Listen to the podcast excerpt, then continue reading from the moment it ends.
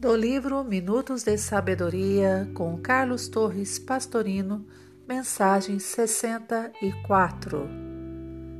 Não se escravize às opiniões da leviandade ou da ignorância. Não importa o que os outros pensam ou dizem de nós. O que verdadeiramente importa é aquilo que realmente somos. Tenha sua consciência tranquila mesmo que seja condenado. Não se esqueça de que Jesus foi o condenado e Herodes foi o vencedor momentâneo.